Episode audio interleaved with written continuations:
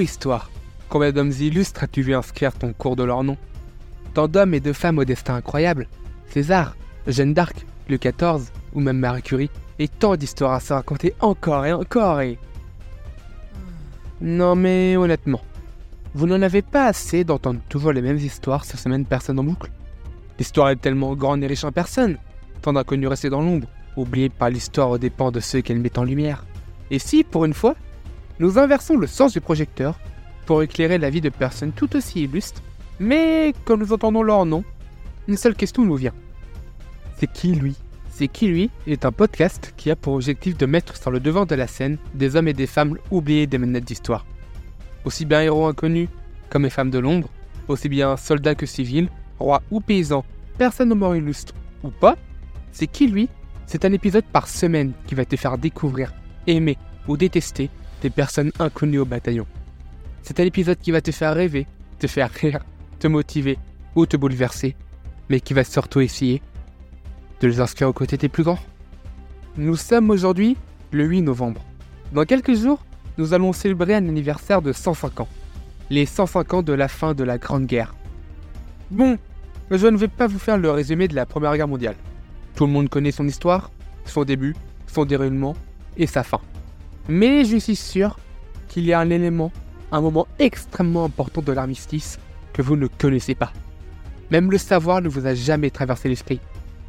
Je vous rassure, moi non plus je n'en avais jamais entendu parler. Mais suite à une discussion avec un ami professeur d'histoire, je découvrais la personne qui va devenir notre héros du jour. Le 11 novembre 1918 sonne la fin de la Première Guerre mondiale après avoir ravagé l'Europe pendant 4 ans. Le son de l'armistice résonne dans les tranchées. La guerre est officiellement finie à 11h. Mais ça, je sais que vous le savez. Par contre, qui a sonné l'armistice? C'est ce qu'on va voir aujourd'hui. Mais Octave de la Luc, c'est qui lui? Nous n'avons pas beaucoup d'informations sur ce héros de la Première Guerre mondiale mais je me fais une mission de vous raconter sa vie. Octave Delaluc, né le 11 septembre 1889 à Intréville, une commune d'Eure-et-Loire. On ne sait rien de sa jeunesse. Nous savons juste qu'il était fils de paysan. Vu l'époque dans laquelle il grandit, cela n'a rien d'étonnant. Il a aussi trois frères et chacun vont participer à la guerre. Un seul va mourir durant cette grande guerre. Octave est un membre du 415e régiment spécialisé dans l'infanterie. Le 415e régiment d'infanterie fut le dernier régiment français au combat à la fin de l'année 1918. Dans ce régiment, nous pouvons aussi nommer le soldat Augustin Trébuchon, mais nous allons parler de lui un petit peu plus tard. J'ai fait beaucoup de recherches sur le personnage, mais sa vie reste encore vraiment inconnue, et c'est très malheureux. Je vais donc vous parler surtout de l'acte qui le fait entrer dans l'histoire. Alors que les pourparlers d'armistice se déroulaient à Rotonde entre le maréchal Foch et le représentant allemand, la 163e division commandée par le général Boischu, dont fait partie Octave, reçut l'ordre de franchir la Meuse, coûte que coûte. Le sort du 9 novembre 1918 dans la région de Dôme-le-Ménil et de Vrigne-Meuse, cette ultime offensive menée dans la précipitation et l'improvisation, destinée à obtenir la capitulation de l'armée allemande, s'acheva le 11 novembre 1918 à 11h du matin.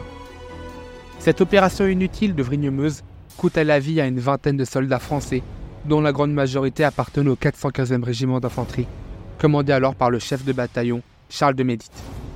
Les derniers tués de la Grande Guerre appartenaient au 415e régiment.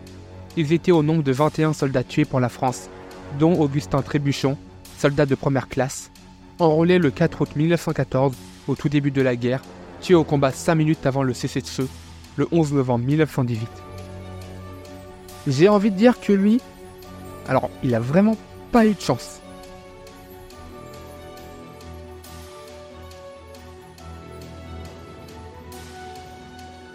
À 11h, Octave de la Luc du 415e régiment d'infanterie se dresse à demi, sous les canons, à l'endroit exact où était tombé son ami Augustin.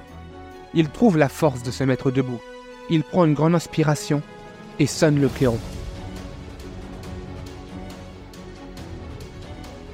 Au moment de mettre un point final à la Première Guerre mondiale, sous les balles, épuisé, après 4 ans de combat, il ne se rappelait plus l'air à jouer qui ne comportait que cette note. Alors, je pense qu'il y avait un tout petit peu de stress à ce moment-là. Mais qui peut le blâmer, honnêtement?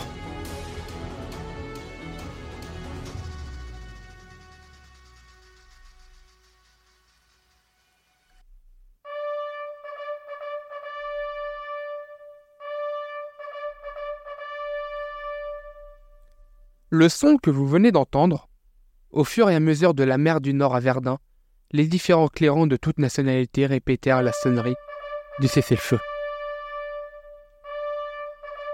L'armistice de 1918, signé le 11 novembre 1918 à 5h15, met provisoirement fin au combat de la Première Guerre mondiale.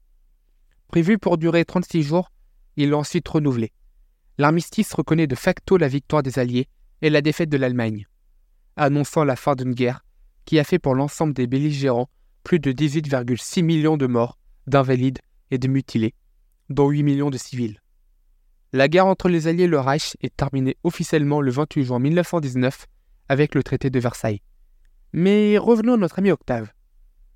Démobilisé en 1919, il sera de retour dans son département où il exercera comme ouvrier agricole. À noter que, comme beaucoup de Français à cette époque, Octave aura fait 7 ans d'armée, 3 de service national, plus 4 ans de guerre. Comme son enfance, on ne sait rien de sa vie d'après-guerre. Mais, comme tous les êtres humains, la mort le rattrapa. Nous avons deux possibilités pour sa mort. En 1931, après une soirée trop arrosée, il sera mortellement blessé par sa compagne.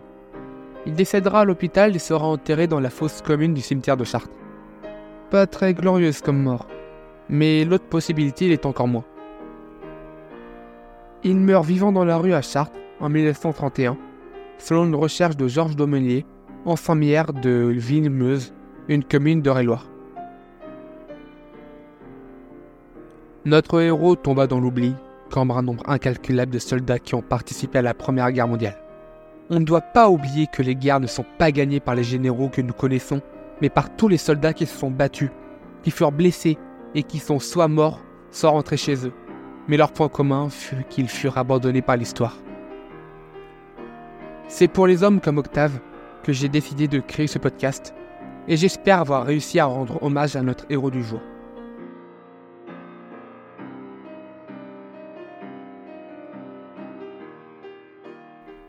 Voilà Maintenant tu connais l'histoire derrière le sonneur de Clairon.